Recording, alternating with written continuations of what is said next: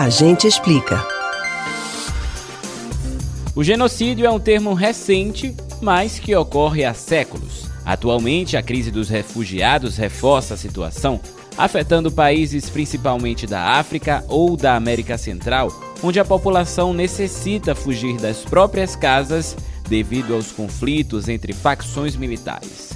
Mas, você sabe o que é o genocídio? Ele já ocorreu no Brasil? A gente explica.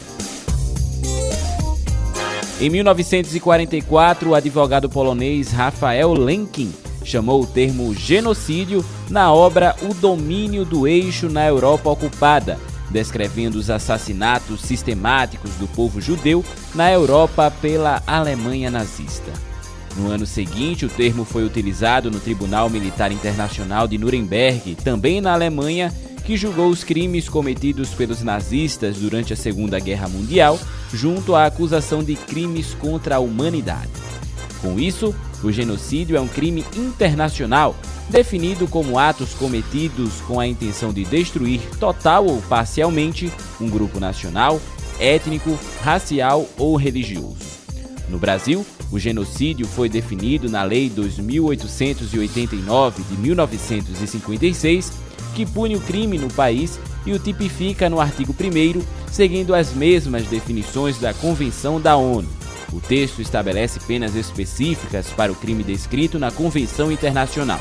As punições são relacionadas à intenção de destruir, no todo ou em parte, grupo nacional, étnico, racial ou religioso, o texto foi sancionado pelo então presidente Juscelino Kubitschek quatro anos depois que a Convenção da ONU entrou em vigor no Brasil em 1952.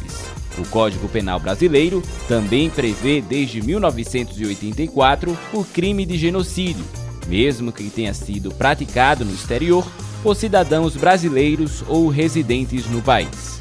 No Brasil, o crime de genocídio foi julgado uma única vez, por causa de assassinatos de indígenas Yanomami ocorridos em 1993 em Roraima, próximo à fronteira com a Venezuela. O caso ficou conhecido como Massacre de Hashimu e chocou a comunidade internacional, resultando na morte de ao menos 16 indígenas. A dificuldade para se concretizar o crime de genocídio é devido ao problema de identificar qual a intenção do criminoso se é de exterminar fisicamente um determinado grupo. Neste ano, inclusive, há uma investigação de genocídio devido à morte e à miséria que assolou os indígenas da etnia Yanomami, submetida a quatro anos de desassistência em diversas dimensões, acrescentada pelo agravamento de invasões de garimpeiros ilegais. O Ministério Público Federal investiga a responsabilidade do Estado brasileiro, que estava sob o comando de Jair Bolsonaro, nesta crise humanitária.